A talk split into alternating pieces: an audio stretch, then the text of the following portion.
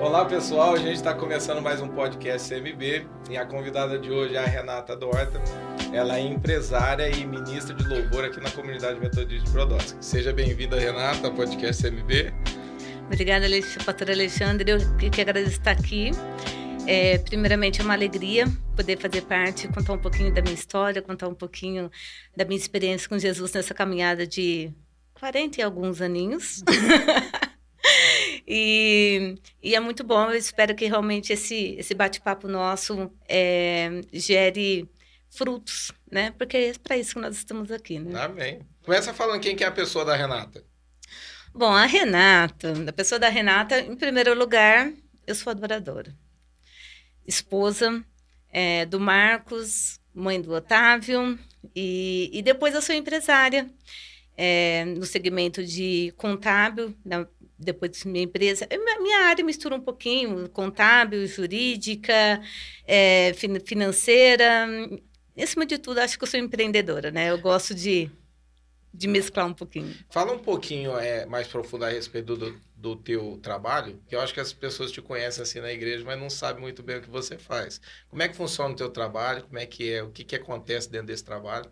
Na verdade, assim, a minha formação, ela é contábil, sou contadora, né? É, Estou cursando direito, mas por conta da, da pandemia deu uma paradinha, mas eu vou retornar. Então, daqui uns dois aninhos eu tenho a graduação de direito também, mas é, dentro da contabilidade você tem vários braços que nós chamamos, né? Você pode ter um escritório contábil, ou você pode ser um auditor, ou você pode ir para assessoria, ou você pode ir para contabilidade, para desculpa, para perícia contábil. E já na faculdade eu descobri esse segmento meu em uma aula que eu tive de perícia contábil. E me apaixonei, né, pela, pela área. E, e aí, é, o perito contábil, ele é aquele que, é, que ele auxilia o juiz. Então, o juiz, quando ele dá... Ah, que legal isso. É, o perito, o perito contábil, ele, ele tem uma função no processo. O juiz, quando ele tem um, um, processo, ele julga a questão da legislação, ele vê se a pessoa tem direito ou não, mas ele não sabe mensurar, quantificar, dar valor naquele direito que ele dá para a pessoa. E aí que entra o perito. O perito transforma a lei em números para que esse processo possa seguir com um valor para ser é, pago ah, no processo. Entendi. entendi. Então, a pessoa, de repente, ela está numa ação só que a gente não tem, por exemplo, o, o, número dessa ação, e é aí que entra a tua área para poder Isso. dar uma, uma forma a essa ação, né? Isso, aí o perito entra, por exemplo, num processo trabalhista. O juiz vai lá e defere, ah, dou diferenças salariais, mas ele não sabe quanto isso é, quanto mensurar, né, o valor disso. E aí entra o perito. O perito faz as contas dentro de toda aquela legislação trabalhista, ele faz as contas e apresenta um número. Por isso que o perito tem duas formas de se atuar, na verdade, né? Você pode atuar como um perito judicial, que é a, a, o que eu atuo, você auxilia diretamente o juiz e você também pode trabalhar para as partes, ou seja, para advogado tanto de uma parte quanto da outra, porque todo mundo precisa saber qual que é o valor disso para saber se concorda ou não, né? Então, é, seria a perícia judicial e a perícia extrajudicial. E aí, fora isso, eu também atuo no segmento de assessoria financeira. Ah, legal. Como é, é que funciona isso? Fala um pouquinho. Assessoria financeira geralmente eu dou para empresas é, que elas assim têm algum problema de fluxo de caixa, não estão meio desorganizadas financeiramente. E aí eu entro com uma assessoria financeira para auxiliar para organizar a casa ali, ah, organizar fluxo é de tipo caixa. É tipo aquela, aquela pessoa que começa autônoma, aí de repente ela começa a crescer. Exato. E começa a surgir oportunidades, só que ela, dentro daquilo que ela cresceu, ela não tem todos aqueles requisitos para poder, tipo, ter um financeiro. Isso. É, parte de registro, essas... aí você entra com isso. Para colocar ordem. Ah, nas legal. coisas e, e, e, deixar essa empresa organizada para que ela cresça de uma maneira organizada, né? Tá. Engraçado, é, é curioso você ter falado isso, porque realmente esse é o perfil da maior parte dos meus clientes. É a pessoa que antes era autônoma, de repente ela cresce, ela passa a ter uma empresa e aí ela não tem uma estrutura adequada.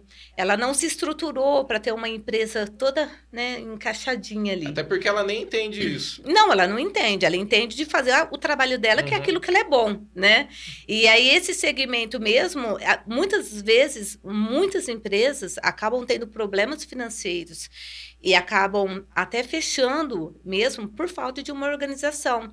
Não sabe se realmente se o valor que estão praticando, se está tendo lucro ou não, é, não, não sabem mensurar, às vezes dão prazos demais por fornecedores, mas a, o prazo que ele recebe é menos, entendeu? Então ele fica um período ali com o fluxo de caixa dele descoberto, que nós chamamos.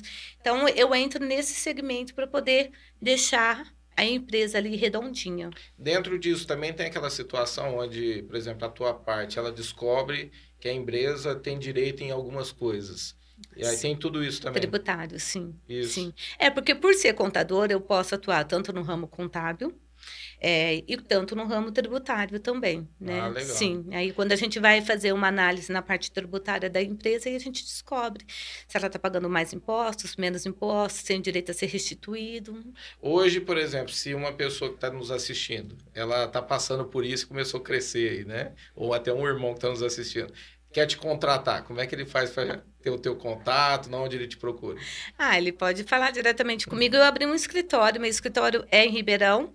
Mas recentemente eu estou abrindo um escritório ali no Espaço Fontana, na, na General Carneiro 567. Ah, aqui em Brodowski. Aqui em Brodowski também. Então, a partir do dia 15 de abril, é, já vou ter meu escritório ali. Ah, Aí legal. Pode me encontrar lá. Ah, glória a Deus. Deixa eu te falar, é, fala um pouquinho da tua infância pra gente, pra gente conhecer você. Você é da conterrânea de Brodowski, de onde você veio? Ai, minha infância. Não, eu nasci em Ribeirão Preto, morei em Ribeirão Preto até os cinco ou seis anos. E depois eu vim para Brodowski. Fiquei aqui até os 18 anos. Voltei para Ribeirão. É, morei um tempinho lá. Voltei para Brodowski, casei e voltei para Ribeirão de novo. Morei mais 12 anos em Ribeirão e ele já tem três anos que eu voltei para Brodowski. Mas, assim, é, resumindo a minha história, né? Eu sou... Ah, eu... não, não resume não. Conta... eu vou te especular, não resume não. Ai, minha história. Eu falo assim, ó, eu achei interessante porque quando eu te convidei, você tem uma história de superação, assim, que é incrível, né? É, pela tua vida, tua infância, é. né? Eu conheci um pouquinho da tua família, porque quando eu era pequeno, morava na mesma rua com o teu Sim. irmão ali. É. Então, eu conheci um pouco da tua mãe e tal. E eu, eu achei interessante você estar tá falando a respeito da tua vida, de como é que que é, como é que começou e até tá no dia de hoje. É, eu acho engraçado que, assim, é, como eu, eu, resumi aqui, né? Morei em Ribeirão, voltei... Não, morei em Brodowski, voltei para Ribeirão. Morei em Brodowski, voltei para Ribeirão, voltei para Brodowski. As pessoas me pegaram em momentos muito diferentes, né? Financeiramente uhum. falando. Uhum.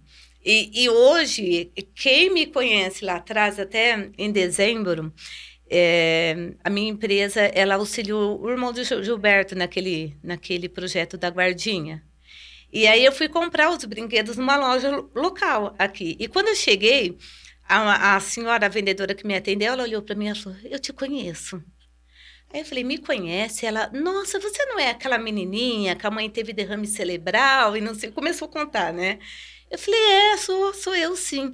Aí ela olhou para mim ela falou: "Nossa, eu ia levar presente para você. Olha que legal. E hoje você está comprando presente para dar. Olha só. Então, assim, eu achei muito interessante isso, porque realmente as pessoas me, me, me viam, me veem em momentos muito diferentes uhum. da vida, né? Mas vamos lá. É, eu sou filha da minha mãe de um relacionamento extraconjugal que ela teve. Uhum. E, e, eu sou irmã dos meus irmãos só por parte de, de mãe. Né? Eu tenho, na minha casa são cinco irmãos. E três são do primeiro casamento da minha mãe, depois tem eu, e aí tenho, eu tenho um outro irmão, que é o Rogério, que também é de um Esse outro relacionamento. O Rogério? É. Sério? Eu achei que fosse o Paulo. É, a gente morava ali na, na mesma rua ali, brincava ali, conversava bastante. Então. E, e aí, a minha mãe, quando ela engravidou, o meu pai era casado. E ela não quis é, estragar a vida, contar, enfim. Ela simplesmente desapareceu. Ah, né? Morava, no, morava num determinado lugar, se mudou e não deixou que ele soubesse que ele tinha uma filha, Isso não se mudou, isso é lá já em Ribeirão. já em Ribeirão. Aí ela veio, acho que ela veio para Brodowski, foi morou num sítio, eu não, não me Uhum. lembro muito bem da história, porque ela não gosta muito de entrar nesses assuntos, né? E aí é, ela se mudou para não deixou de saber que ela tinha tido um que estava grávida e nós moramos acho que um tempinho aqui no tempo da gravidez ela ficou aqui depois ela voltou para Ribeirão a minha mãe era chefe de cozinha cozinha maravilhosamente bem não herdei isso dela ah, é? Não gosta? não não gosto de cozinhar mas não tenho esse dom Ah, tá. as minhas outras duas irmãs cozinham melhor que eu. E ela era chefe de cozinha e sustentava os cinco filhos, trabalhava, sustentava os cinco filhos. Mas era muito complicada, foi uma infância muito pobre. Né? Para você ter uma ideia, nós, nós moramos ali no Ipiranga, na rua Tapajós, Hum. sabe? Onde fica, perto da linha ali, Sim. num pedacinho bem. Não muito. Hoje é muito melhor, né? Mas É. quando eu morei lá, Hoje a visão ali tá melhor, né? é, Antigamente, né? antigamente era, era bem complicado ali. E nós moramos ali, a minha mãe trabalhava o dia todo. Era uma escadinha, né? Assim, entre um irmão e outro, acho que entre o mais velho e a outra é de dois anos, depois mais dois anos. Aí dessa minha irmã, para mim, é diferença de cinco anos e, e eu do Rogério mais cinco anos. Então, assim, um, uma criança cuidava da outra. E nós morávamos num cortiço, pastor. Era um quartinho. Na verdade, esses dias eu até passei lá. Eu catei, nós fomos para Ribeirão, falei pro Rogério, eu falei, eu vou te, pro Rogério, eu falei pro Otávio. Falei, mamãe vai te contar a história da mamãe, vou te levar para você ver. E, e era, era um corredor e tinha vários quartinhos e, e só tinha um banheiro lá no fundo que não era banheiro. Tinha uma fossa, sabe? Eu lembro que eu tinha muito medo daquele, daquele buraco, porque eu tinha medo de ir usar e cair lá Já dentro, passei né? por isso já. Você sabe? Eu morria de medo ali. E era um quartinho que eu acho que não era maior que esse espaço que a gente estava aqui. Nós Aqui, é. morávamos ali, eu, meus cinco irmãos e minha mãe, né? E, e depois nós, é, nós mudamos desse cortiço e a gente foi para uma casinha de fundo ali na rua mesmo. Vocês ficou muito tempo nesse lugar? Ah, eu morei ali até os seis anos de idade. Nossa. É. E a gente foi ali para esse para esse para esse quartinho, casinha de fundo, aí já já nós já fizemos um upgrade na vida, que já era três cômodos, né? Então já tinha dado uma melhorada. Mas eu e meus irmãos, a gente ia em feira pegar resto de. Depois que os feirantes iam embora e deixava ali aqueles legumes e frutas ali jogavam fora, a gente ia todas as vezes, né? acho que na, no final de feira, para poder pegar. Era aquela coisa que você deve ter morado em Brodó, você deve entender o que eu tô. Era aquela coisa ali na fábrica de batata. Jogava tudo no fundo, a E- gente chegava ali e escolhia o que era melhor. o que era melhor e levar. pegava. E, e assim, eu sou apaixonada por maçã, né? E aí eu ia sempre nas maçãs para ver se tinha algumas maçãs boas para a gente pegar. E, mas foi uma infância difícil, foi uma infância bem, bem assim, bem escassa, financeiramente falando, foi uma infância muito complicada. E foi uma infância de muito abandono também, né? A tua mãe fazia o quê? Ela trabalhava do quê? Minha mãe trabalhava numa cozinha, num, num restaurante, então ela saía muito cedo, chegava muito tarde. E a E gente nesse tempo vocês ficavam sozinhos? sozinhos. Deus cuidando, né? Uhum. E ficou nesse tempo todo. Aí minha- nós voltamos para Brodowski. E acho que minha mãe. Não sei se ele não lembra se ela perdeu o emprego, não lembro qual o motivo pelo qual nós mudamos para Brodowski. Aí nós, nós moramos numa casinha ali em frente da praça, que tem a- a- os quiosques ali de alimentação. Hum, Era uma praça casinha, era uma casinha. Hoje é, é- virou uma casona, reformaram e tudo. Mas era uma casinha pequenininha que tinha ali num terreno enorme, né? Uhum. Então a gente já estava bem melhor na vida, porque de onde nós viemos, né? E, e nós mu- mudamos ali. Só que ali a minha mãe teve derrame cerebral. Eu tinha sete anos na época. O Rogério, acho que estava com dois ou três aninhos, não sei. É, acho que é isso. A, a Luciana com nove. E aí, quando a minha mãe teve derrame cerebral, ela ficou 25 dias em coma. Nossa. É. Nesse período. A... Você tinha quantos anos? Eu tinha sete. E a mais velha? A Tata estava com 13. O Paulo com 16. Como é que foi isso? Olha, foi um baque, né? Porque minha mãe era aquela que sustentava a O família. alicerce ali. Era o alicerce, ela é. Ela era o nosso, nosso tudo, né? Não tínhamos pai, todos criados sem pai. E, e a minha mãe é que sustentava a família. E de repente chegou a notícia de que ela tinha passado mal no trabalho, foi para o hospital já com AVC. Mas foi um AVC assim, é, bem complicado, porque rompeu a, a, as veias e aí ela entrou em coma. Nesse período aí, as minhas tias assim, eu lembro que uns dois irmãos meus foi morar com uma tia, a minha outra irmã foi morar com uma um outro tio, e eu e o meu irmãozinho, o menorzinho, o Rogério, foi morar com a minha avó. E eu lembro que a minha avó sempre conversava isso e falava assim: ah, a gente tem que tomar uma decisão, se vai desligar ou não, né? Porque ela não acorda. Então, eu lembro, assim, que a sensação que dava é que era me- praticamente minha mãe não ia voltar, sabe? Praticamente assim, que ela ia morrer. E como é que era ouvir isso, essa sensação de tipo. Ah, era Ah. muito complicado. Olha, eu, eu assim, eu tenho. Eu, eu acho engraçado que eu, eu não sei se a, o trauma foi muito grande, mas tem algumas coisas que eu lembro, assim, como se fosse um filme bem distante, sabe? E, e aí eu, eu, eu lembro da minha avó sempre falar isso, e aí o dia que foi que desligou os aparelhos, a gente foi. Minha, minha avó levou nós para poder ver, porque eles acharam que depois que ia desligar, ela não ia voltar, né? E ela voltou. Olha, É, foi um milagre, assim. Eu- Foi o, grande, o primeiro grande milagre que eu vivenciei com Jesus na minha vida. a tua mãe conhecia a palavra de Deus? Não, e não conhece só. até hoje. É, Olha só. ela nunca aceitou. E viveu um milagre desse. Você tem uma missão aí, hein? É. E aí, aí minha mãe voltou, voltou sem reconhecer nenhum filho, e era muito estranho. Ah, é mais essa ainda. É, ela voltou assim, ela perdeu totalmente a, a, a memória, ela não lembrava quem era nós, ela não lembrava o nome de nenhum de nós. Ela ficava sentada, ela ficava deitada na cama assim, tipo um, um vegetal. Só que foi- Ah, não se movimentava, não fazia nada. não. A minha mãe teve uma perda da capacidade de locomoção dela muito grande.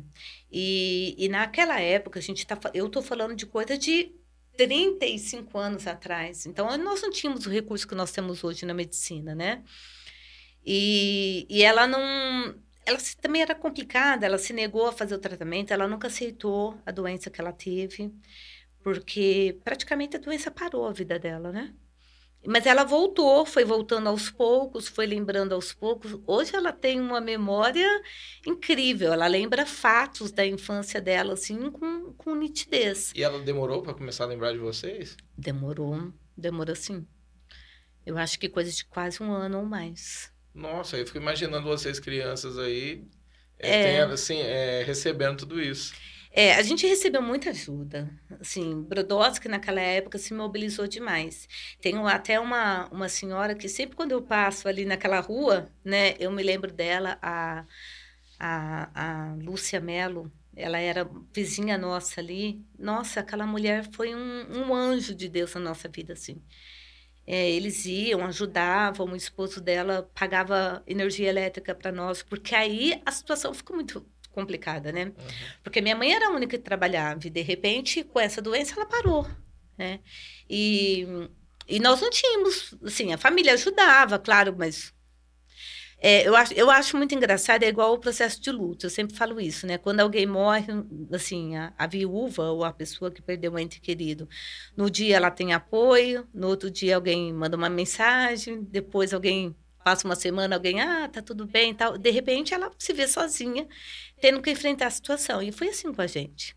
Né? Assim que, que aconteceu, a Brodowski se mobilizou, nós tivemos ajudas de órgãos é, assistenciais da cidade, os, os tios também ajudaram, mas aí as pessoas voltam a viver suas vidas e a gente teve que se virar como pôde, né?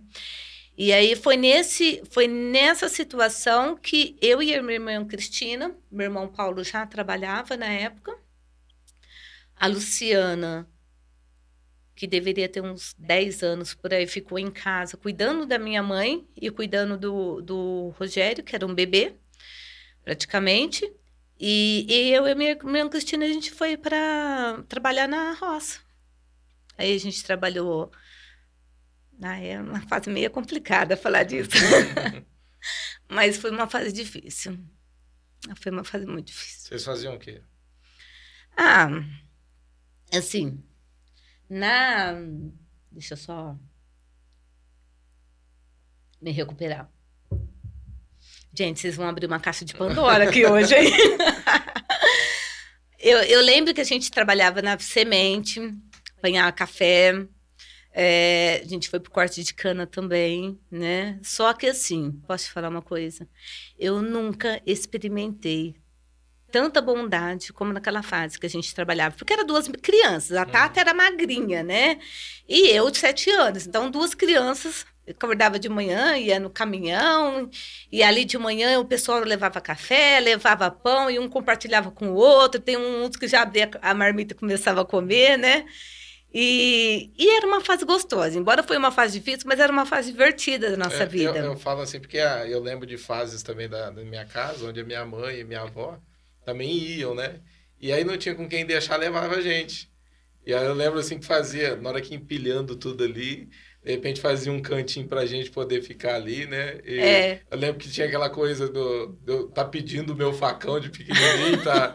É, eu falo assim, eu tô, eu tô lembrando de coisas que você tá contando é. aí. Tô lembrando de fase da minha vida aqui. Não, e eles eram muito solidários, assim.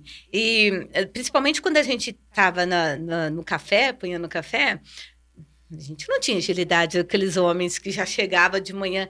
Eles vinham com um saco deles e aí eles vinham com um saco para mim e para minha irmã. Então, no final do dia, na hora que o feitor passava, né, fazendo a contagem, pesagem de pra tudo, é, um vinha, colocava um saquinho, o outro vinha, legal. colocava um saquinho, sabe? Porque eles sabiam que a gente precisava, né? Eu acho interessante porque são pessoas assim que estão ali é. também numa situação para poder estão fazendo por eles, mas também sabem como é que é difícil. Extremamente generosos. A gente, nós assim provamos de uma generosidade muito grande deles.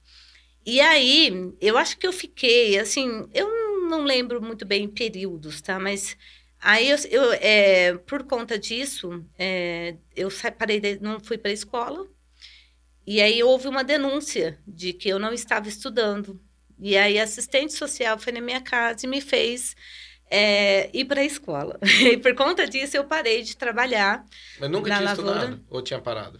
Não, eu comecei, quando a minha mãe, nesse período que a minha mãe estava doente, que nós estávamos na casa da minha avó, eu fui no prézinho, ah, tá. né? E aí, e aí depois nesse período eu tive que parar. E depois eu voltei.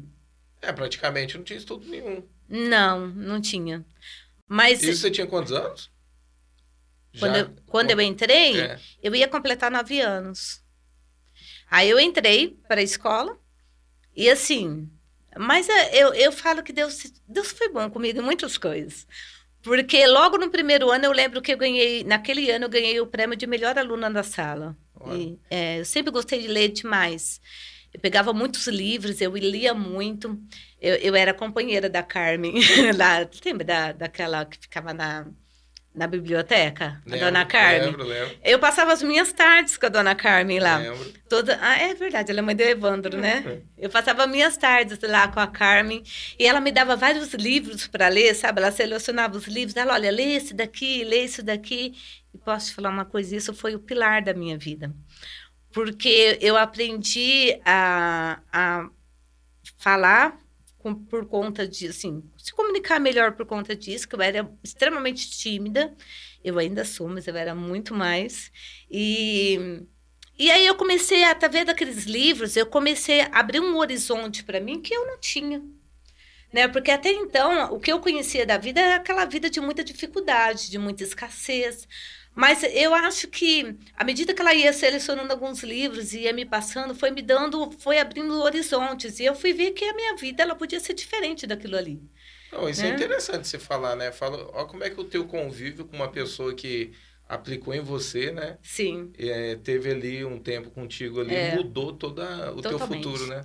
Totalmente, porque e eu lia demais, eu gostava muito de livros. Eu chegava na biblioteca, eu pegava de coisa de três, quatro livros, assim, por semana para ler, né? Porque não tinha televisão. Naquela época, a televisão não era como é hoje, né? Eu lembro que nós íamos na casa da vizinha assistir televisão à noite. Ela deixava a gente passar uma horinha lá na casa dela para assistir televisão. E fora isso, não tinha TV. Então, como que eu preenchia meus dias, meu, minha hora? Lendo. E, e, então, isso me abriu uma, uma oportunidade, um, um horizonte. Então, eu comecei a ver que eu estava naquela situação, mas eu, eu não precisava permanecer nela o resto da vida entendeu? E foi a partir daí que eu comecei a projetar a minha vida e a pensar no meu futuro, não com base naquilo que eu vivia no momento, mas ainda não era convertida, vim converter muitos anos depois, mas eu já entendia que eu, que eu podia fazer coisas e tomar decisões e fazer coisas diferentes que o meu futuro ele não precisava ser baseado no meu presente nem naquela história de vida que eu tinha. Mas naquilo que você estava construindo. Sim. Tem um provérbio que fala sobre isso, né? Aquilo que você imagina é, é o que você. É, é verdade. É interessante, tem. né? Sim. E aí, como é que foi isso? Como é que foi essa. Você ficou ali, aí você deixou de de ir para o trabalho e se dedicou para o estudo? Não, a gente tinha que trabalhar. Minha é, mãe... Tinha, então estava fazendo as duas coisas aí. É, nesse meio período eu era babá, trabalhava meio período, é, trabalhei de empregada doméstica, sim, sempre conciliando ali o estudo com a, com a escola, mas eu nunca deixei de trabalhar. Quando que começou a tua conversão aí? Que parte que aparece Olha, então, a minha conversão, ela foi nos meus 18 anos. E ela foi assim, num período em que eu precisei mudar para Ribeirão, né? Por conta de uma dificuldade financeira que porque assim, aos 13 anos de idade, os meus irmãos casaram. E eu fiquei sozinha com a minha mãe, que desde então nunca mais voltou a trabalhar, nunca pôde trabalhar, uhum. porque ela ficou com umas sequelas bem sérias. É, do lado, ela perdeu a mobilidade do lado esquerdo todo e ficou com parte de, da mobilidade do lado direito reduzida. Então, ela não conseguia pegar um copo, não pegava uma vassoura, não fazia nada. Mas ela era muito esforçada. Ela sempre, assim, mesmo levantar, ela levantava, ela se apoiava, assim, na pia e fazia o almoço e a janta pra gente, sabe? Ela, ela gostava de se sentir útil de alguma maneira. Ali, quando vocês moravam beirando a avenida, ali naquela casa ali, você já morava ali só você e ela e o Rogério? Sim. É, é dali que eu lembro de é, vocês. É, dali que vocês conhecem nós, é. né? É porque aí os meus irmãos casou e, e aí eu tive, eu tive que assumir a casa, com 13 anos de idade. Aí eu fui para fábrica de costura. Comecei a trabalhar em fábrica de costura e teve um determinado período que eu perdi o, o trabalho, fiquei desempregada. Aí eu já não conseguia mais pagar aluguel, é, não conseguia me sustentar a casa. E aí uma das minhas tias, que não está viva mais hoje, ela, ela falou: Olha, eu tenho na minha casa, eu posso ficar com a sua mãe e com o seu irmão, mas você. Nossa. Você não vai tocar sua vida, uhum. né? E aí eu pedi ajuda para ficar na casa de um, me negaram, pedi ajuda para ficar na casa de outro, me negaram. Aí eu tinha uma amiga minha, ela falou: Olha, eu tenho uma, um, uma conhecida do meu tio em Ribeirão, e ela falou que se você quiser ficar um tempo lá na casa dela, ela te aceita e, e aí eu ia para essa casa, para essa morar com essa pessoa que eu até hoje eu não sei quem é, porque eu não cheguei para lá. Eu lembro, assim, nesse meio período de tempo, eu comecei a fazer hum, estudos com os testemunhos de Jeová. E sempre ia uma mocinha, nossa, eu olhava a vida daquela moça e falava, era a vida que eu queria ter para mim, né? Ela sempre ia com o pai, com a mãe, aquela coisa toda certinha, sabe? E ela, e ela começou a me dar estudo. Na verdade, eu fui discipulada uhum. por uma testemunha de Jeová. ela começava a me dar estudo e ela sempre falava da questão de, de uma vida com Deus e, e tal. E aí eu lembro que um dia antes de eu ir para casa dessa senhora, eu entrei no quarto e eu fiz uma oração. Eu falei, olha, se realmente existe um Deus, se realmente. Eu falei, se realmente existe um Deus, você vai mudar minha história. Isso com 18 anos.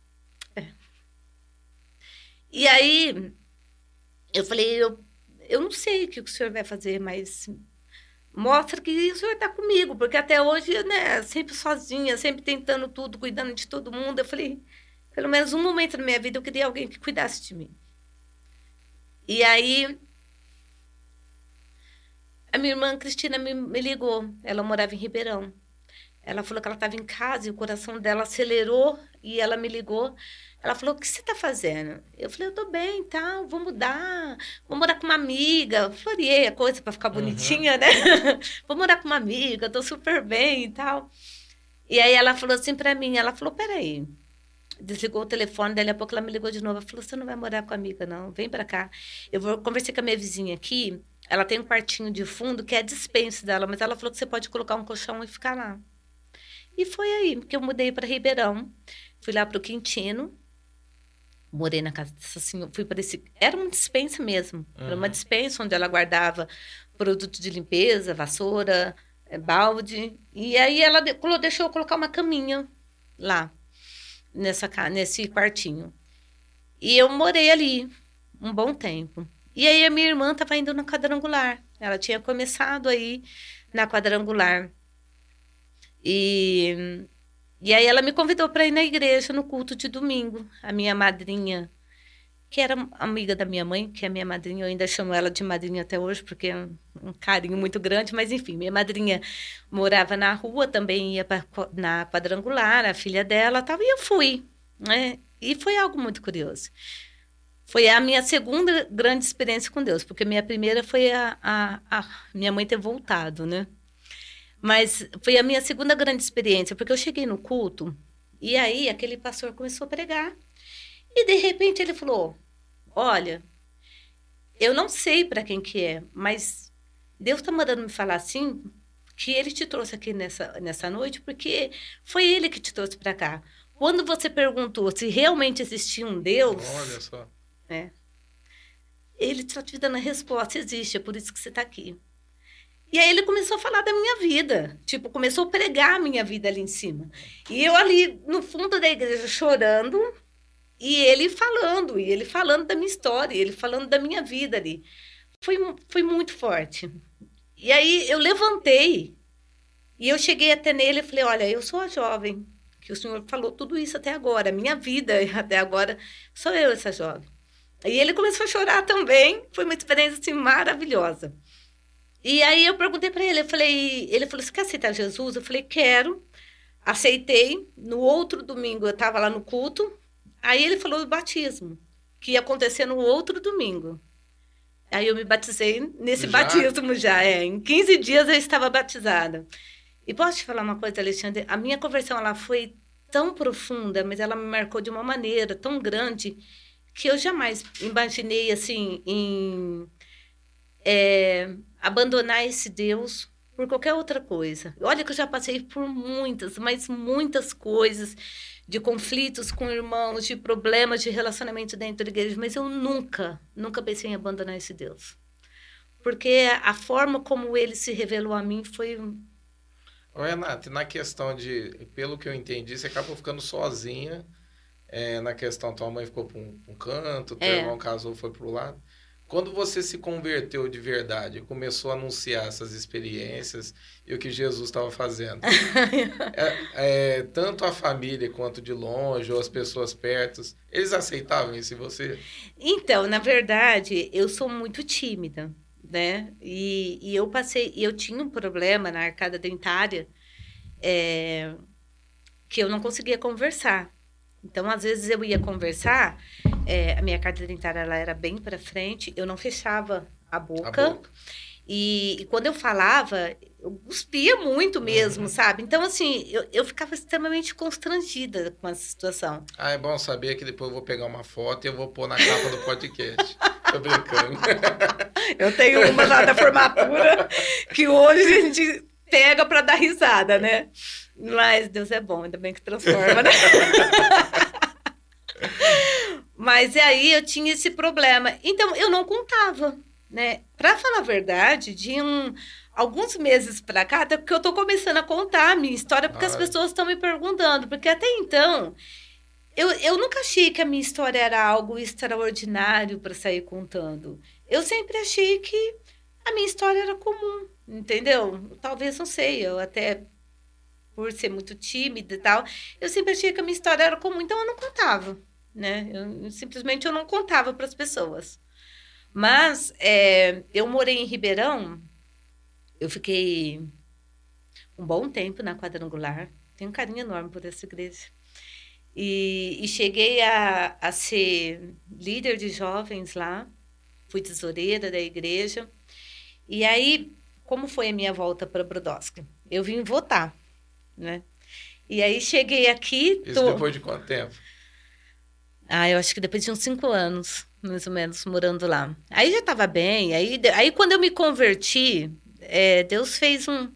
Nossa, a gente tem muita história. Deixar a gente precisa de cinco horas aqui para contar tudo. Mas logo depois da minha conversão que eu que eu batizei, e aí Deus Deus colocou as coisas tudo em ordem. Aí eu me mudei para uma casa muito boa, né? É, eu e minha irmã. Lá você começou a trabalhar do que lá? Eu comecei lá, eu comecei a conseguir. Eu, é, foi, foi um estágio, né? Quando eu me converti, cheguei lá, eu não tinha emprego. Eu fui vender consórcio de porta em porta na rua. Uhum. É, aí não, não me adaptei, porque naquela época eu achava que eu não tinha muita habilidade para vendas, mas é porque eu não tinha muita habilidade da comunicação. Né? Eu ainda tinha esse problema da arcada dentária que limitava um pouco a minha fala. E aí eu fui trabalhar com vendas de consórcio de porta em porta, não deu certo. Não tive bom êxito, não. E aí eu consegui emprego numa empresa para trabalhar no setor administrativo. E era uma empresa de panfletagem e, Deus usou tremendamente aquela mulher para me abençoar. É, até, até a minha fase de faculdade, o período ali de faculdade, ela, ela me ajudou muito, muito mesmo, a Valéria. É, e ela me contratou sabendo que eu não tinha experiência, que eu nunca tinha passado por aquilo, e ela olhou para mim e falou: Olha, eu gostei de você, vou te dar uma oportunidade. E por isso que eu acho que é tão importante hoje a gente auxiliar pessoas, sabe? Porque eu tive. Se eu, se eu fui subindo degraus, é porque sempre teve alguém que me estendeu a mão e sempre teve alguém que me deu algum tipo de oportunidade. Te ajudou de alguma forma. É.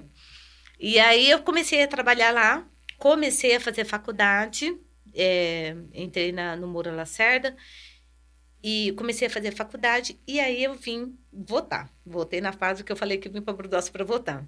E aí cheguei ali, tava ali na fila conversando. E o engraçado é que assim, né? Quando você sai de um lugar meio por baixo, quando você volta, você quer voltar. Uhum. Então eu lembro que eu colocava uns óculos de sol e tal. Escolhia a minha melhor roupa quando tinha que vir para Brodowski, que eu queria mostrar tô voltando, É, tô bem, né? eu queria mostrar que eu tava bem. E, e aí eu lembro que eu tava lá toda cheia de pose na fila, e aí a mulher perguntou assim para mim: ah, você é irmã de. Nós tem isso, né? Você é de que família? De qual é, família? O pessoal sai perguntando a família. É, de qual família? Quem são seus tios? E não sei o que. Aí ela falou, mas quem é tua mãe? Né? Aí eu falei, ela. Ah, você é filha da Mercedes. Eu falei, é, sou ela. É, eu vejo ela. Pastor, esse eu vejo ela, parece que ela catou o meu chão, me tirou e eu caí dentro de um buraco. Porque assim, eu recebi como uma acusação sabe? Eu tava ali toda toda cheia de pose, né? Toda passando, querendo passar uma imagem que eu tava muito bem, e a minha mãe morava de favor na casa de alguém até então. E aí eu cheguei em Ribeirão e eu contei pro meu pastor. E ele falou assim: "Olha, eu acho que tá na hora de você voltar para você cuidar de algumas coisas aí que Deus quer que você cuida". E aí eu falei para Deus, eu falei: "Olha, eu vou mas o senhor prepara tudo. Prepara casa, prepara o lugar, prepara todas as coisas, porque aí eu vou saber que o senhor está no controle da tá nessa situação. E foi dessa forma. Eu lembro que na outra semana eu vim para Brodowski, comecei a procurar casa, parei em frente de uma casa, aqui na rua de baixo, ó. Acho que é onde o pastor Leonardo mora hoje. Hum. Parei ali em frente daquela casa e meu coração acelerou. Aí, na hora que eu parei ali, parece que alguma coisa falou: é essa casa. Aí, perguntei na vizinhança ali quem eram os donos. Aí, me falaram. Fui na casa, enfim, saí com a chave na mão e me mudei na outra semana. Só que aí eu precisei parar a faculdade, porque eu não tinha como condições de custear a faculdade e, e cuidar da família, ah, né? entendi. Você já estava fazendo faculdade, já estava bem. É, aí eu parei a fac... aí eu parei a faculdade e voltei para Brodowski e cuidei da minha mãe. Né? Uhum.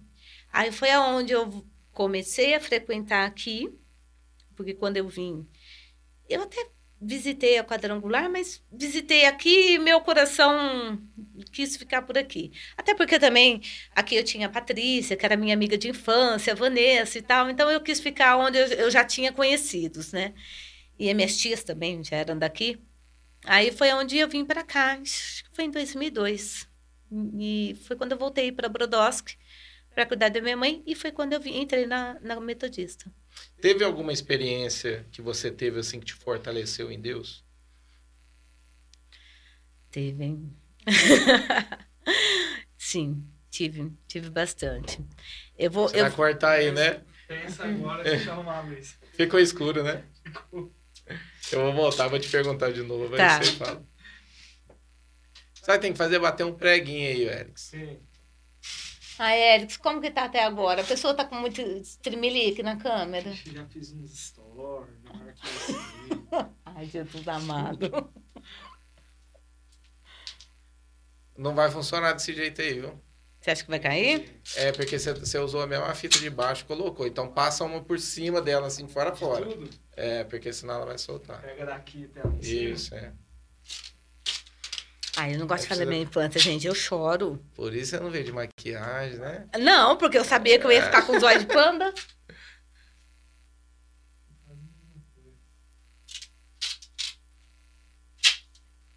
Mas eu não venho de maquiagem porque eu não uso maquiagem mesmo. Ah, é? Não gosto. Você vai me ver de maquiagem quando eu for madrinha de um casamento e ainda vai lá. Ah, é verdade? É. Você dá um ok aí que nós volta. Deixa eu beber, sabe? Senão eu vou beber tudo na água.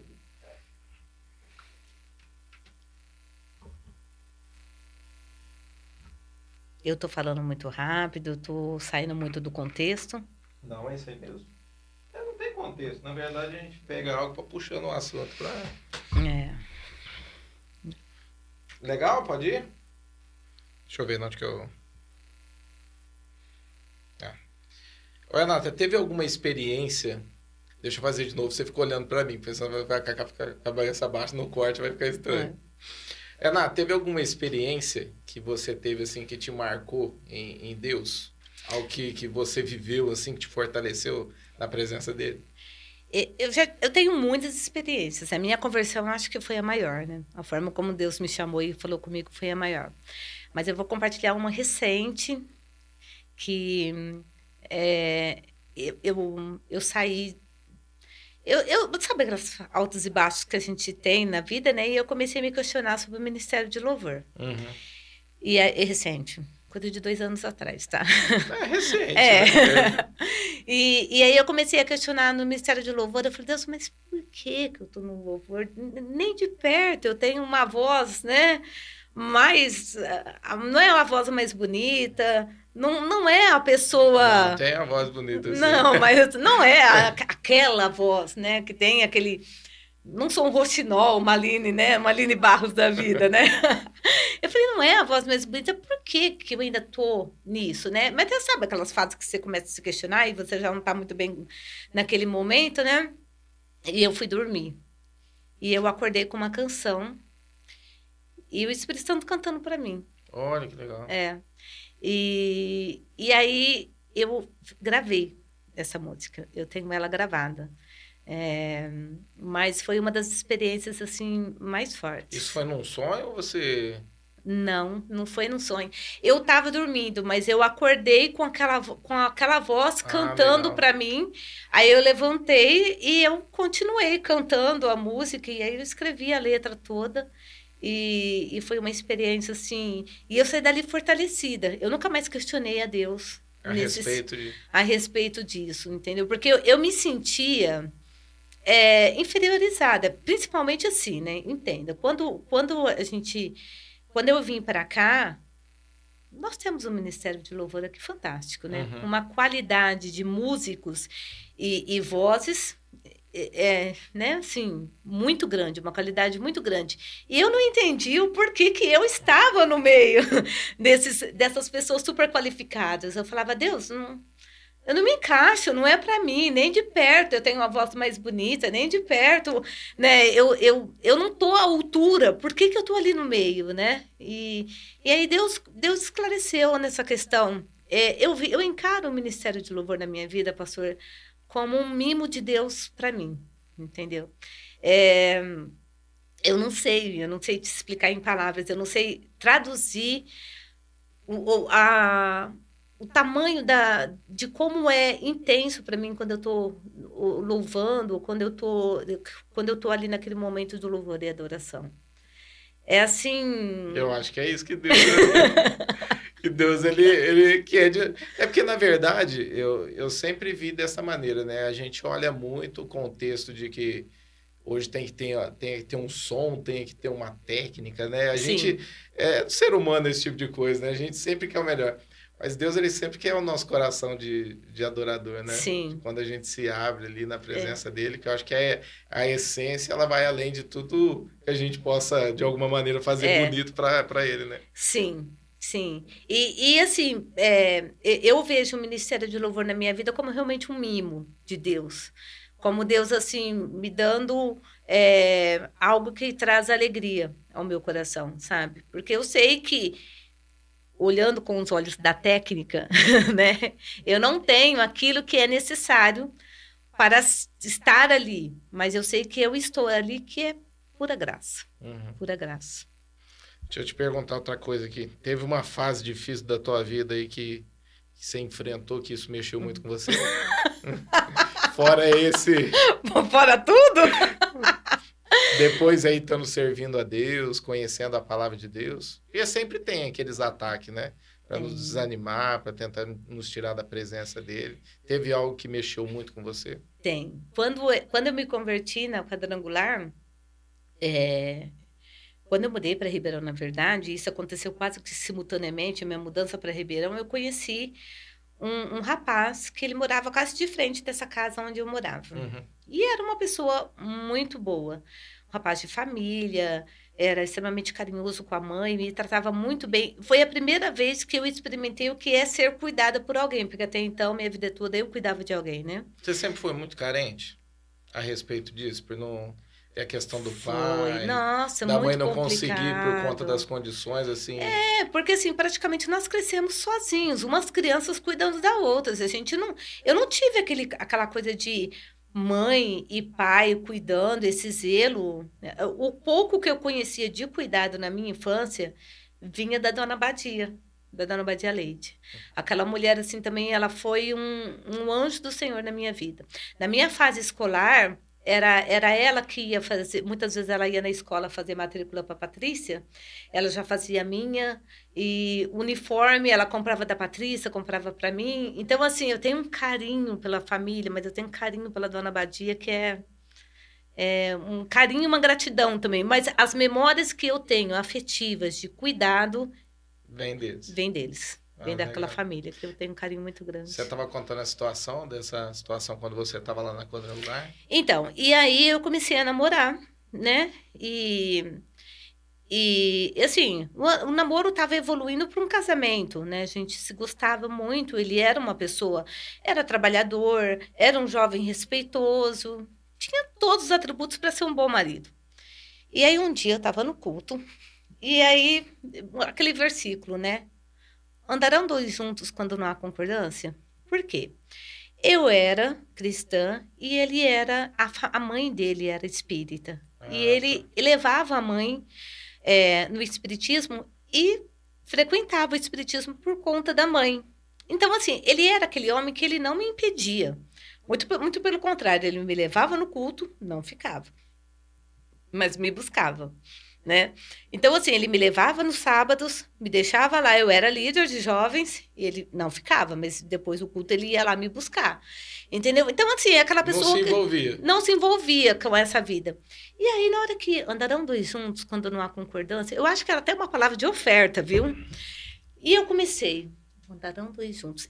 Pastor, ali, em coisa de cinco minutos, eu comecei a pensar na minha vida inteira.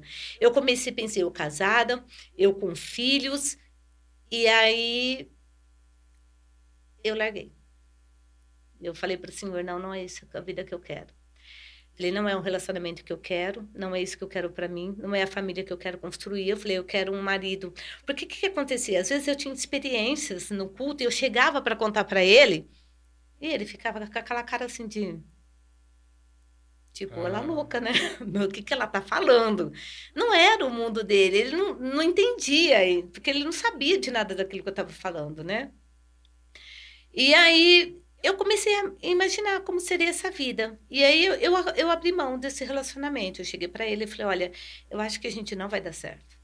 A gente se gosta muito, mas não, não, não você não, você não jamais vai entender o que eu busco e eu também jamais vou entender a sua filosofia de, de, de religião e, isso em algum momento na nossa vida vai gerar conflito. Então, melhor que a gente acabe isso agora, né? E aí, como sempre, eu sou muito atrevida com Deus. Eu falei, Senhor, eu não quero namorar. Eu falei, eu não quero é, uma pessoa que eu não quero um ex nada. Eu falei para Deus, eu falei, eu não quero um ex de amiga, eu não quero alguém que já foi casado. Eu falei, eu quero alguém que seja inteiro e seja para mim. Eu não vou namorar, eu também não quero começar a namorar e depois eu falei, essa pessoa vai chegar e vai me pedir o casamento, em casamento. E quando ela fizer isso, eu sei que é o esposo que você tem para minha vida. Aí, nesse período, foi quando eu falei que eu retornei para Brodowski para ajudar minha mãe, que eu voltei para cá, e eu comecei a frequentar aqui. E aí teve um final de ano que o pastor Jefferson, ele ele ele eu tava tava eu, tava o Marcos do lado e a mãe dele. Mas assim, a gente só era amigos. Na verdade, eu sou muito eu conheci primeiro o Antônio, meu cunhado, e ele fazia parte ali da nossa turma de amigos, né? E o Marco frequentava, raramente frequentava nossa, nosso ciclo de amigos ali. Mas o Antônio estava em casa quase todo final de semana com, com o pessoal. E aí nós estávamos sentados na, ali na primeira fila, o pastor Jeff, naquelas orações dele de último, o primeiro culto do ano, pegou na minha mão, pegou na mão dele e começou a orar. E começou a orar e com propósito de família. Começou a abençoar a família, não sei que tipo família. Assim, o que está acontecendo aqui? e eu assim, mas gente, né? O que está acontecendo aqui, né? E ele orando, e eu não sei o que, família, não, não, não. Aí, na hora que ele largou, eu olhei pro Marcos, olhar Marcos olhou para mim, né? Tipo, não tô entendendo nada. Três meses depois, o Marcos chegou na minha casa. Um dia eu preciso falar com você. Falei, tá, pode falar. Ele, então, eu quero te pedir em casamento. Assim, já na bucha? Diretão. Assim, é. Eu, oi? Como? ele falou, só que eu tenho um propósito com Deus e a gente não vai nem começar a pensar em casa, em namoro agora. Porque primeiro eu preciso terminar. Eu não sei até hoje, viu? Que, que propósito é esse? Mas a gente não, não posso te contar, mas só daqui seis meses aí a gente já começa. Eu não posso te contar e quando casar eu também não vou te contar. É, mais ou menos assim. E só daqui seis meses a gente vai começar. E na época eu era, eu, a, a Patrícia, a Patrícia Leite era minha líder, conversei com ela, ela olha, vou falar com o Jefferson, mas por mim, é uma pessoa maravilhosa e tal. E até então, eu não tinha olhado para o Marcos com esses olhos, porque nós éramos realmente muito amigos. E aí ela, ela veio, ó, o pastor super aprovou. Eu falei, claro que aprovou, né? Foi ele que, que deu esse, esse start. Mas. E aí passou esse período, começamos a nos organizar para casar e casamos ali um ano. Um ano depois já estava casado. Um ano depois eu estava casado. Vai fazer quanto tempo vocês estão casados já? 16 anos. 16 anos. Uhum. Hoje vocês têm um, um menino, ele está com quantos anos? O Otávio está com 8. 8 anos. É. E passa rápido, hein? Passa, boa. E até hoje ele não contou o propósito. Não. sei não, hein? Tô achando... Eu não sei não, hein? Tem Acho... mais alguma... Acho que o propósito era eu. Acho que um dia vai virar vai falar assim, pegadinho do malandro. Ah, não sei, só sei que me fez esperar seis meses. Deixa eu te falar, teve mais alguma experiência que você quer compartilhar conosco a respeito de algo que Deus falou com você, uma experiência que você teve com Deus que te marcou? Ah, foi como eu te falei, assim, lembrando assim de relance, né? Mas, ah, recentemente mesmo, uma agora financeira, né? É, dezembro, eu fiz um trabalho, entreguei, e aí entrou em recesso, né, do re- forense. E é geralmente de 20 de dezembro até 10 de janeiro. Eu fiz o trabalho e entreguei. E aí passei os dados de bancários para o advogado fazer o pagamento para mim. E janeiro é um mês extremamente fraco, porque justamente pelo recesso do fórum, a gente não recebe, Uhum. né? Não, não tem pagamentos e tal. Então é um mês extremamente fraco, financeiramente falando. E esse trabalho que apareceu salvou o mês, né? E aí eu passei os dados. No dia em que o advogado ia fazer o pagamento, eu acordei de manhã. Sabe aquela coisa, como diz Paulo, não sei se no espírito, não sei se em sonho, mas me veio assim, eu acordei com aquilo assim, olha, você passou o número do seu Pix errado. E aí eu falei, gente, acordei e falei, não é possível. Fui lá, olhei no e-mail, eu tinha trocado mesmo o número do meu Pix. Então, provavelmente, se ele fizesse o pagamento, Iria para o número errado. E aí eu liguei para ele e falei, olha, é, desculpa, mas eu passei o número errado, tem como corrigir e tal. Ele, ó, Renata, eu ia fazer o pagamento agora. Nossa. Falou, tem, tem sim, passa aí que eu já corrijo. Então, assim, olha, um livramento de Deus de uma perda financeira muito grande, né? Ia ser um valor relevante. Olha que interessante. É, Tem algum sonho que você pretende realizar? muitos, muitos. Cite alguns pra gente. Os meus planos são todos voltados na área empresarial, né? É, bom, eu, eu pretendo já, eu e a minha tia Norma, a gente já está vendo aí para a gente ir para Israel em 2023. Então, esse é um, é um projeto que eu já quero Eu acho que é o realizar. sonho de todo. É, né? É clichê, né? Todo mundo quer ir para lá. Mas é, já é um, um projeto assim de curto prazo, né? Mas é um, é um sonho porque não é uma viagem barata, né? Uhum. E nós vamos para Israel. E eu tenho algumas empresas que eu ainda pretendo abrir. Alguns segmentos que eu ainda pretendo é, expandir. Tem algumas áreas ainda que eu quero, que eu quero atuar. É, amo a minha... Por isso a faculdade. É, não, não. Na verdade, a faculdade de Direito, você está perguntando? é. Não. A faculdade de Direito é, é para poder me dar mais conhecimento no meu segmento, né? Ah, Porque eu atuo no segmento jurídico hoje, né? Uhum. Embora eu tenha pós, eu tenha mestrado, né? Todos voltados na área do direito, mas a, a faculdade, o título... Eu acho que a faculdade, o título é mais mesmo porque eu quero. é uma realização pessoal, assim. Porque. Essa faculdade que você parou quando você veio não é, não é de direito, não. Você concluiu ela. Não, não, não, não concluí. Eu parei, fechei. Era o quê? Era de administração. Ah, tá. E aí eu parei. A faculdade de contábeis, ela só veio acontecer depois que eu casei. Ah, tá. E Depois, com um ano de, de, de casada, o, o Marcos. O Marcos foi um boaz na minha vida, né? Ele foi assim, aquele que. aquele jeitinho quieto, mais tranquilo. Porque eu sou um furacão, né? Uhum. Até para falar, eu saio atropelando tudo. Eu sou aquela que Ele quero. é, ele é bem reservado, né? Mas É, eu sou aquela que eu quero realizar alguma coisa, já tem que ser já, sabe? Assim, eu chego no lugar, eu já quero transformar tudo. Ele com aquele jeito dele mais tranquilo, mais no tempo dele, né? Na, na, na- naquela tranquilidade dele. Ele começou a falar para mim, nossa, mas por que você não volta a estudar? Você é tão inteligente, por que, que você não volta? Por que, que não sei o quê? E aí, eu fui prestar uma prova do Enem, por isso que eu falo da importância da leitura. Gente, por favor, leiam. E leiam e leiam muito, porque isso muda realmente a vida das pessoas. É, eu, fui, eu fiz o Enem com 29 anos. Eu já tinha, já estava fora da escola há mais de 10 anos. Eu tive a pontuação máxima Nossa. do Enem. É. E aí, com. Ah, eu, eu- fala, é bom. que- Quem tá em casa precisando. Eu Essa- falo que é um chacoalhão em todo mundo. né? Não, é sério. Com 29 anos, eu resolvi fazer o Enem. Mas eu acho que é, é legal ter esse.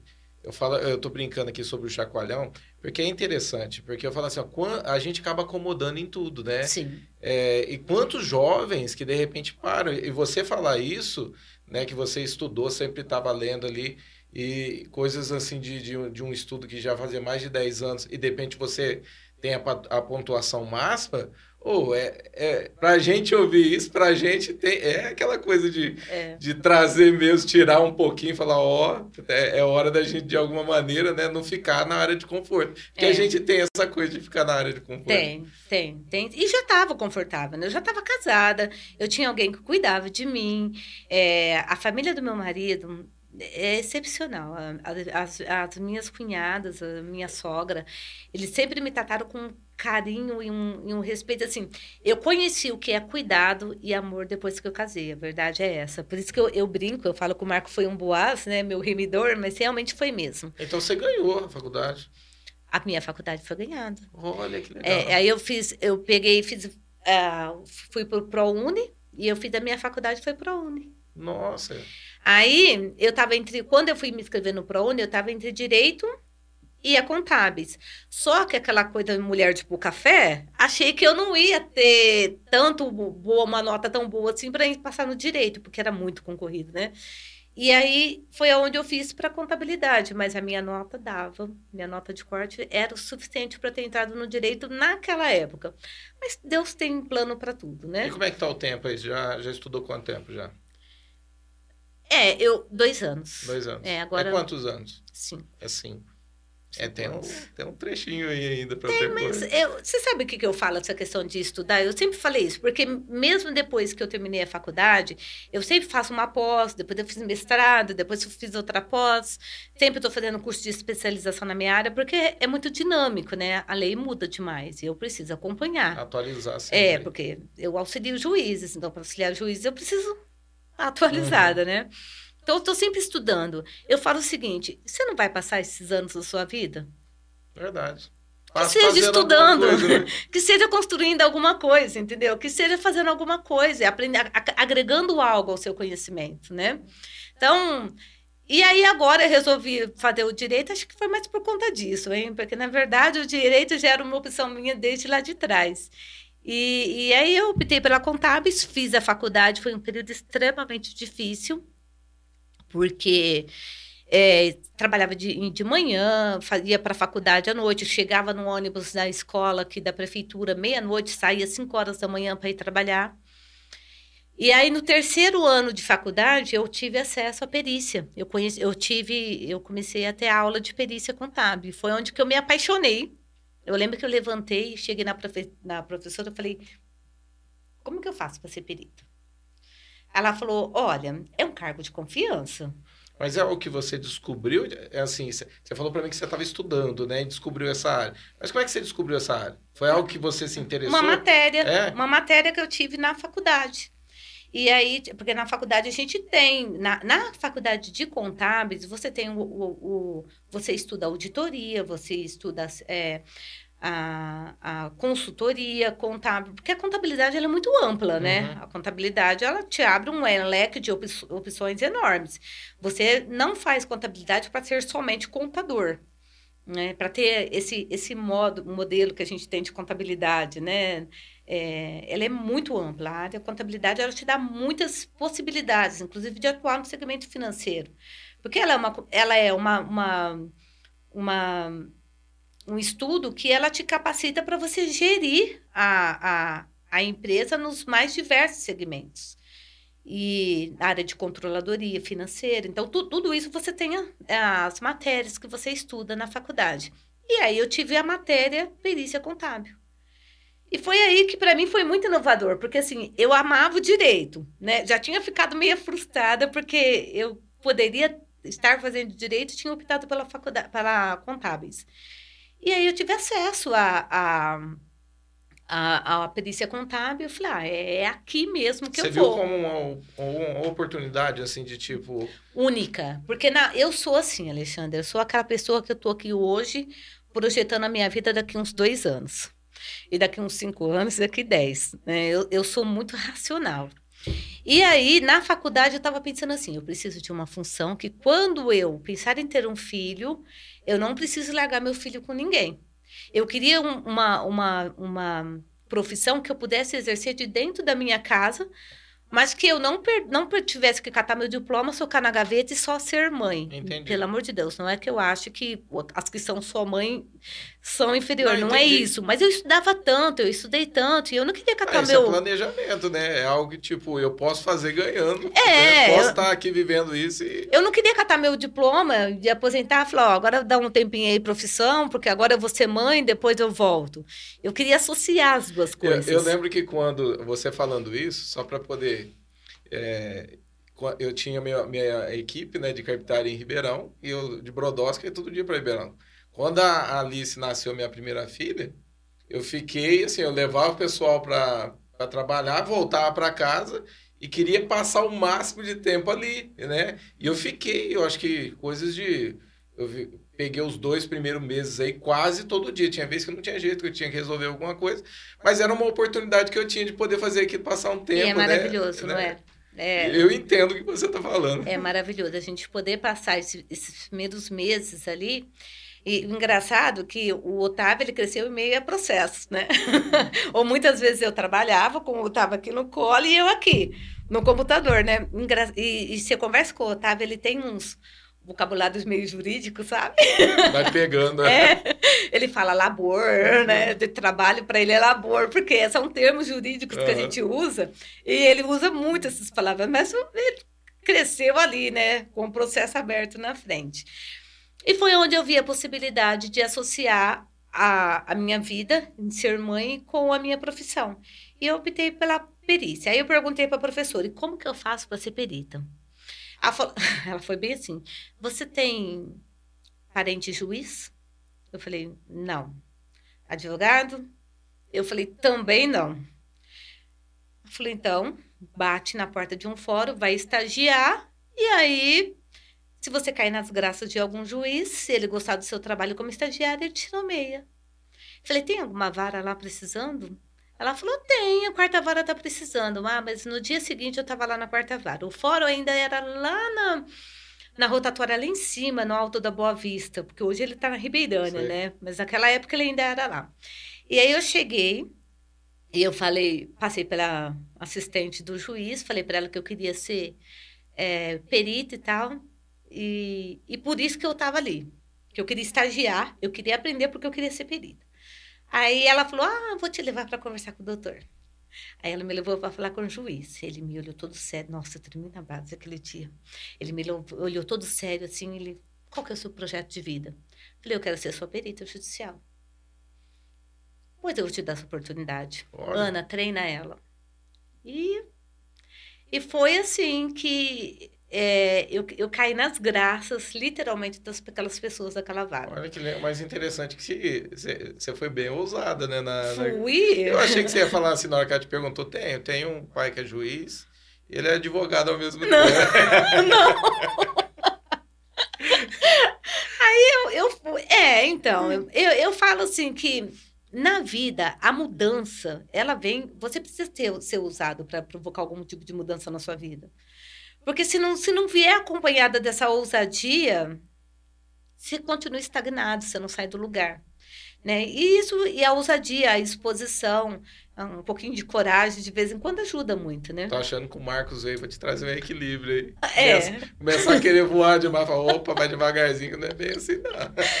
Ah, se eu não tivesse casado, eu nem tava no Brasil mais. Mas aí, aí eu, eu conversei com esse juiz, só que é, era um estágio que pagava meio salário mínimo. E era quatro horas. Aí eu tive que fazer uma opção. Ou eu trabalhava, ou eu estagiava. E eu cheguei em casa e conversei com o Marco. Falei, Marco, é o seguinte. Tem oportunidade de fazer um estágio, mas eu, nessa ocasião eu já trabalhava numa outra empresa e estava bem, já tinha um salário legal. Era ali eu já, já era como estava como analista contábil, já estava numa numa postura boa, com salário bom. Eu falei, ah, o negócio é o seguinte: ou eu estudo, ou eu sou estagiária, ou eu invisto, reduzo o nosso patamar drasticamente de vida e, e penso no futuro, ou eu continuo trabalhando do jeito que está e ele falou, não, é, sai. Falei, Marco, mas você ganha muito pouco. Ele falou, sai. Eu, eu, eu, eu seguro as pontas. Me Ah, segurou legal. mesmo, me segurou Te mesmo. apoiou ali. O Marco, ele fazia bico, ele trabalhava durante o dia, o dia todo no fórum, chegava no, no shopping, chegava à noite, ele pegava bico, ele pegava é, coisas para fazer, de Eu final de o Mark é semana. visionário, viu? Porque ele falou assim, é minha mulher futuramente. Tá bem, eu vou comprar uma rede. e vou deitar. Aí eu vou falar assim, eu apliquei em você. Não, porque depois, porque depois foi a minha vez de fazer o contrário, né? Mas aí o Marco falou, não, eu, e ele segurou as pontas legal, sabe? E aí, no último ano de faculdade, eu fiquei muito cansada, porque eu fazia estágio e eu morava em Brodowski.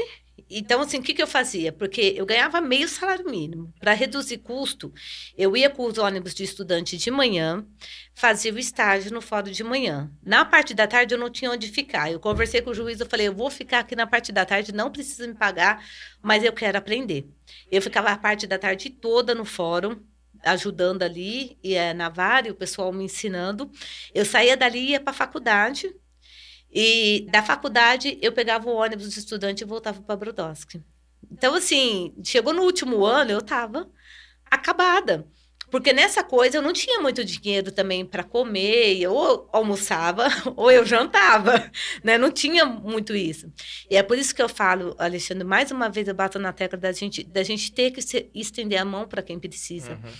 Porque, por exemplo, eu tenho uma amiga, uma, as minhas amigas de faculdade que sabia que eu ia sem jantar, todos os dias eu chegava na faculdade, oh, vem cá, vamos tomar, vamos comer um, um- um salgado Olha e vamos não sei o quê. Então, assim, eu sempre tive pessoas que me, auxil... me ajudou demais. Deus sempre colocou pessoas assim. E se eu te falar que dessas pessoas, algumas eram cristãs, eu tô mentindo. Não só. eram. Entendeu? Mas foram pessoas maravilhosas. Eu tinha umas amigas de faculdade, a gente tem amizade até hoje, que foram, assim, pessoas essenciais na minha vida. E aí, nesse último ano, o Marco falou: "Ó, você está muito cansado, vamos mudar para Ribeirão. E foi por isso que nós voltamos para Ribeirão, para que eu pudesse, pelo menos, sair do fora e voltar para casa. E, e aí, eu ficava em casa na parte da tarde, no meu último ano de, de, de faculdade, e depois à noite eu ia para a escola, para a faculdade. E foi por isso que nós voltamos para Ribeirão. Eu acho interessante na hora que você falou a questão de comida. Eu tenho uma história parecida também. Que eu falo assim que quando, houve uma fase muito difícil na nossa casa e minha mãe, por questão dos filhos, essas coisas, né? Era, era o meio mais fácil de se fazer uma marmita e mandar era fazer salsicha, molho de salsicha. A Patrícia brinca porque ela fala assim: você nunca mais quis comer molho de salsicha depois que casou. Mas era o que a gente tinha, ela fazia pra gente poder, né? Porque eu cheguei a levar algumas vezes é, marmita assim, sem ter mistura al- alguma, né, pra gente comer. E, e eu lembro que eu chegava no serviço, tinha um patrão meu que ele sempre brincava. Antes de eu abrir a marmita, ele falava assim: dá um pouco desse molho de salsicha. e na hora que eu abri, era o molho de salsicha, eu queria correr do lugar, porque todo mundo começava a rir, né? Mas eu lembro que sempre tinha uma pessoa ali, hoje ele converteu, né? Faz parte aqui da igreja. E ele virava e falava assim: ó, dá um pouco do, do molho da tua salsicha que eu gosto. E eu não sei até hoje se realmente ele gostava ou se ele fazia pra me ajudar. ajudar. Porque eu voltava com um ossinho de galinha dentro da marmita, voltava com algum. Minha mãe falava assim: ai, o que que tá acontecendo? Tá acontecendo um milagre, né? E só que ele fez tanto parte da minha vida que eu lembro que depois que eu virei empreiteiro e eu comecei a trabalhar, eu pus na minha cabeça que tudo aquilo ali que ele fez por mim ali, é tanto o lanche da tarde que ele levava que a gente não tinha condições de levar, eu fiz de tudo para poder, tipo assim, honrar a vida dele e, e ajudar, porque eu levo em conta aquele tempo que eu passei onde eu precisava. Então, você falando assim, eu sei o que, que é isso, né? Da gente hoje poder ter condições, assim, de poder ajudar alguém, né? Porque Sim. teve pessoas que, que Deus levantou aí para ser alicerce na Sim. nossa vida. É, eu, eu- eu até a última vez que eu tirei a oferta, eu bati muito nessa tecla, nessa questão de você, você entender que Deus te levanta a um determinado lugares e te põe, coloca em acesso a outros para que na hora, não é só pelo seu bem-estar, né, para que você tenha riquezas, para que você melhore financeiramente, mas é para que quando você também esteja nessa posição, você olhe para outras pessoas e fale, poxa, agora Agora é minha vez de ajudar alguém, né? É como se você levantasse do seu leito ali de enfermidade e, e você cedesse aquele lugar para uma outra pessoa e, e começasse naquela função de, de cuidador, né? E, assim, E aí foi isso. Aí nós voltamos para Ribeirão por conta dessa situação.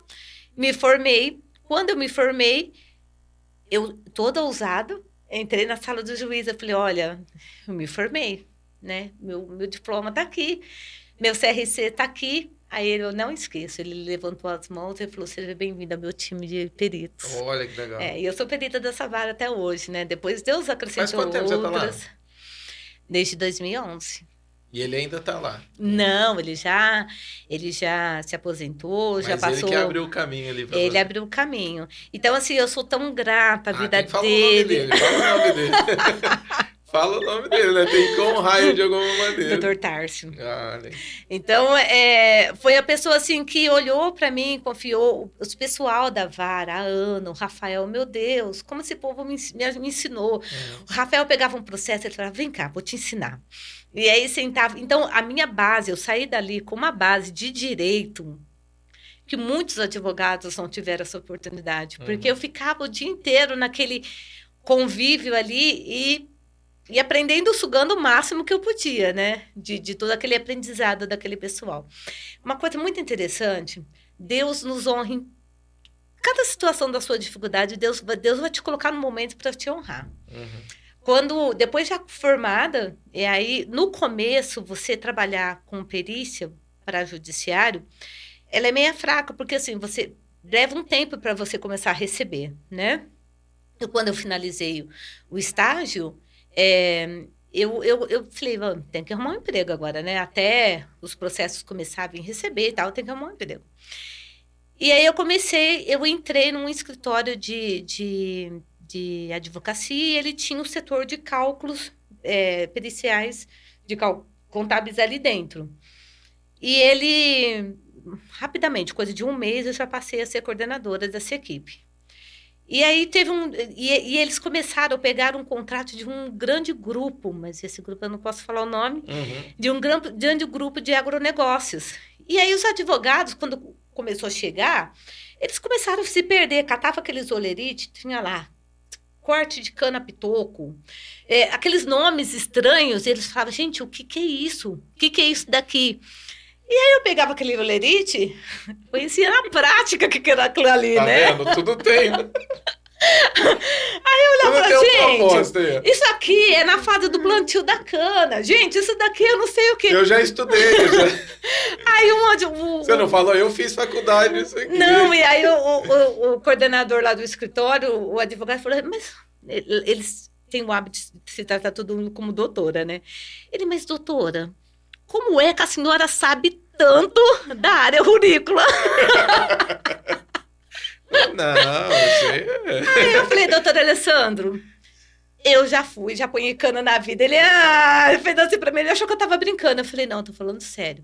Ele, pois é.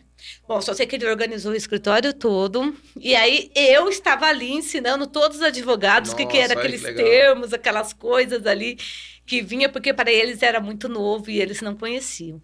Então, assim, tudo aquilo que Deus me permitiu fazer no momento de dificuldade, em algum momento da minha vida, Deus me honrou. Inclusive quando eu fui casar, porque quem fez o meu vestido de, de civil fui eu. Olha. É, trabalhei em fábrica de costura há muito tempo, né?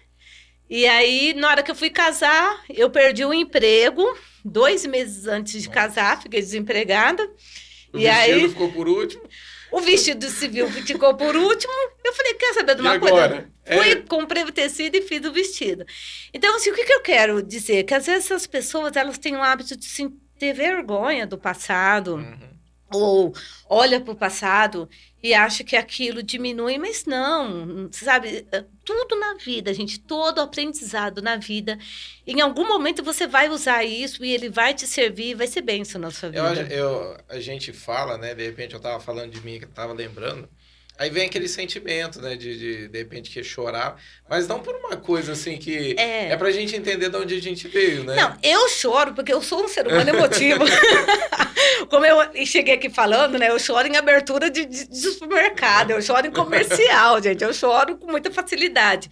Mas não é um choro assim de, ai, porque tá doendo, porque isso daí ainda. Fizeram isso comigo. É, né? nossa, eu fui vítima. Não, não, não é isso. É, é um choro porque, assim, gera um sentimento na gente. Uhum. Mas não que isso hoje me, me parou, me. Te incentivou a cada vez mais É, prosseguir, né? acho E tá que sim. conquistando, né? É, tem que vir como um incentivo pra Sim, gente, né? sim. Eu acho que Deus ele faz a gente lembrar dessas coisas pra gente entender também que tudo é, é a mão dele sobre a nossa vida, Sim. né? Ele nos conduzindo. E ele faz tudo com propósito. Sim. Eu tenho certeza que o que ele tá fazendo na tua vida é com propósito. Eu olho pra você assim, eu vejo assim que você ainda tem muita coisa pra realizar e sempre tem propósito em tudo isso, né? Sim. Então é, é interessante as pessoas estar conhecendo a tua vida. É, você- na verdade, eu dei uma roda enorme para responder uma coisa que você me perguntou qual eram os meus projetos, né? Futuros. É, além da, da viagem, eu ainda tenho. Eu, eu, o Otávio está abrindo uma empresa, não sei se você fica, fica Eu vi, sabendo. eu vi. É, eu resolvi investir no, no sonho dele. E Conta, conta, é, para o pessoal entender como é que é. a história. E a- fala a idade do teu filho, porque talvez o pessoal tá assim, ah, falou que era uma idade, será que já passou tanto tempo? Então, meu filho de oito anos, nós, tudo começou quando a gente adotou. Ele queria um cachorro, eu queria um pug, porque eu sou apaixonada, né? Mas o Marcos, ele não é muito a favor da ideia de ficar comprando animais. Ele falou, não, então se vocês quiserem um cachorro, vai ser um cachorro, você vai lá, pega ele num, num, num canil, adota um, cão, um cãozinho. E aí, uma amiga minha de Ribeirão, a Valquíria, sempre me mandava foto de cachorros. Aí um dia ela me mandou uma foto do Todinho. Ela riu, olha esse, que gracinha. Bom, enfim, fomos buscar o Todinho. Aí chegamos, buscamos o Todinho no, no, no abrigo. O Todinho voltou muito, tava muito magrinho, chateadinho. E assim, e ficou moadinho em casa o tempo todo. Chegou no domingo, nós pegamos ele no sábado, no domingo ele passou mal. E na segunda-feira eu levei ele no veterinário, ele já estava com doença de carrapato no estágio muito avançado. E aí nós entramos ali, né, com o veterinário cuidou e tudo, e eu acho que isso marcou o Otávio de alguma maneira.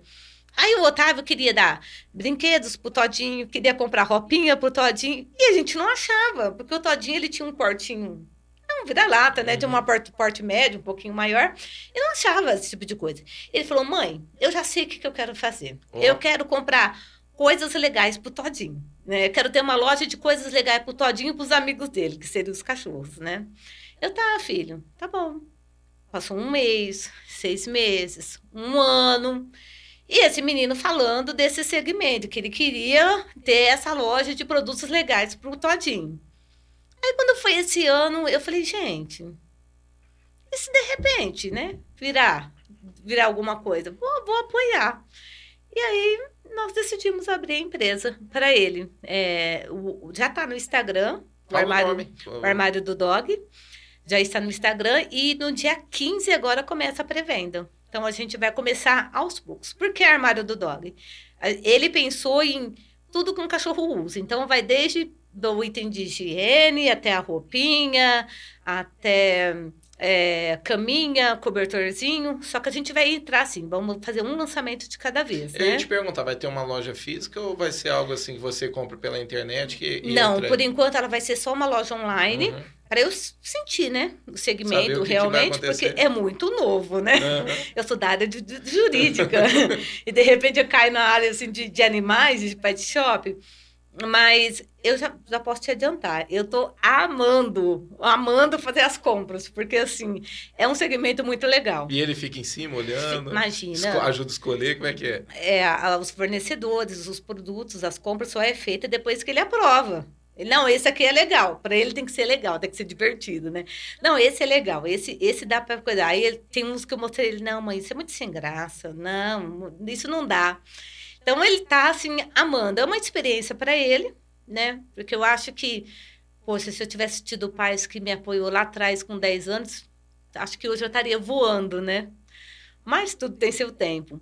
Mas é uma experiência maravilhosa para ele e ele vai saber que se não der certo, ele vai saber o que, que é poder realizar um sonho.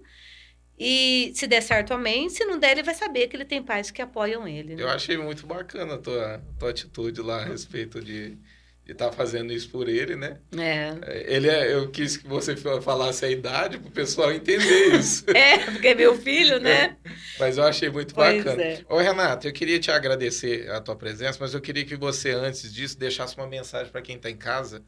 É, se você quiser falar a respeito da tua superação, para as pessoas é, não desistirem, né? De repente está passando por uma fase difícil. Mas assim, dentro daquilo que Deus colocar no teu coração, eu queria que você deixasse para quem está em casa aí. Claro. Bom, o que, o que eu queria falar com vocês nessa tarde, porque assim, eu, como eu mencionei, eu sou uma pessoa tímida. E eu acho que hoje é a primeira vez que eu conto da minha vida e que eu falo da minha vida de uma maneira tão aberta como eu fiz aqui hoje, Uhum. né? E eu sempre fiz isso porque, assim, primeiro que eu não achava que a minha história era algo tão extraordinário assim, né? Mas é, algumas pessoas que passou a ter contato comigo, elas começaram a se interessar pela minha história. E eu vi que isso, de alguma maneira, fala aos corações, né? Então, quando você me convidou para vir aqui, eu fiz a seguinte oração. Falei, Senhor, o senhor sabe que eu não gosto muito é, de ficar ali, mas é, que isso não seja em vão. Né? Uhum. Que através dessa história de vida, desse testemunho de vida, outras pessoas podem ser impactuadas. Porque eu sei que o que mais existe são Renatas, né? Com aquele mesmo contexto de vida, com aquele mesma história. Então, assim, o que eu quero dizer para você hoje é que as circunstâncias da sua infância, a família onde você nasceu, o meio de vida onde você viveu, é uma parte importante da sua história, mas ela não pode definir quem é você no futuro. Né? A Bíblia diz que Deus é que sabe os pensamentos que ele tem sobre nós, pensamentos de paz e não de mal. Então eu quando eu tenho certeza que quando o Senhor olhou para minha vida, quando ele olhou para Renata, ele via tudo isso que eu sou hoje e um pouco mais, porque ele é aquele que me criou. E é, é o mesmo Deus que formou e criou você. Então, Deus sabe do seu potencial, Deus sabe da onde você pode chegar e Deus sabe a, aon- aonde você pode alcançar. Então, não use o seu passado, não use a sua infância como se fosse algo para te paralisar. Né? Use como uma história de vida e que eu desejo sinceramente um dia você possa contar sobre ela, que chore, mas que dá muita risada também, mas que seja apenas uma história, mas não limite o seu presente por causa do seu passado. Né? O seu presente ele não pode ser limitado por conta da sua história de vida. Né? Nós não podemos assumir esse papel de vítima e falar, ah, mas eu, eu não estudo porque eu não tive condições, eu não faço, eu não realizo esse projeto hoje porque eu não tive pessoas que me apoiou. Né? O nosso passado ele é importante e a gente não vai conseguir apagar ele. Mas não deixe que o seu passado te limite hoje. Então, se você tem um sonho, se você tem vontade de empreender, se você tem vontade de estudar, se tem algo no seu coração que você queira, que você quer fazer, faça. Não fique paralisado, não se seja vítima da sua história, mas olhe, projete o seu futuro, porque Deus tem bênçãos, o Senhor sempre abre as portas que precisam ser abertas nas nossas vidas, e eu tenho certeza que em nome de Jesus você vai vencer também. Amém. Renato, queria te agradecer mais uma vez. A tua história é linda. Eu Ai, acho que você tem obrigada. Eu acho interessante que você tem que falar mais, tem que contar, né? Ih, né? Tem, Eu- tem muita coisa para contar. O que foi contado hoje é a pontinha do iceberg. Eu, eu sempre uso a expressão que Jesus ele pregava com autoridade, porque ele pregava aquilo que ele vivia, né? E você pregar aquilo que você viveu e superou é um incentivo para muitas pessoas que estão passando por uma situação difícil, né? É entender que não é o final da história, né? Que Não. sempre tem um dia de amanhã, esse dia de amanhã está na mão de Deus, não pertence a nós, né? Sim, Eu acredito muito fielmente que o dia de, de hoje pertence a mim porque o Senhor me presenteou com ele. sim. Mas eu não tenho esse poder pro dia de amanhã, ele só cabe a Deus, né? Sim. E as pessoas entender que o dia de amanhã pode ser um dia diferente. Eu, acho, eu achei muito linda a tua história, por isso que eu queria Obrigada. trazer aqui para as pessoas conhecerem. Muito obrigado, viu? Foi uma alegria estar aqui também, pastor. Obrigada pelo convite. Amém. Pessoal, eu queria agradecer é, por todos que ficaram até agora assistindo, né? O testemunho da vida da Renata. Eu quero que nesse momento, se você ficou até, até agora, deixa o seu like. É, tem a opção de inscrever-se aí no canal. É muito importante você fazer parte. E compartilha, compartilha esse vídeo o máximo de pessoas que você conhecer, que de repente estão passando por situações dif- é, difíceis, né? que talvez até você que, que é estudante, você quer é, incentivar alguém, faça isso, né? Compartilhe esse vídeo que eu tenho certeza que o Espírito Santo ele vai estar ministrando através desse testemunho no coração de outras pessoas. A gente está com alguns canais novos, que um é o Corte CMB, onde tem pedacinhos, trechos de palavra, também é um canal da, aqui da, da comunidade metodista de Brodowski. Então, Corte CMB. E tem um que chama Nostalgia CMB, que são vídeos antigos, né, dos nossos líderes, hoje são os nossos pastores, né, o pessoal mais antigo da igreja e tem vídeos antigos lá. Então, para você conhecer mais sobre esse ministério. Que Deus abençoe tua vida e fica na paz do nosso Senhor Jesus Cristo.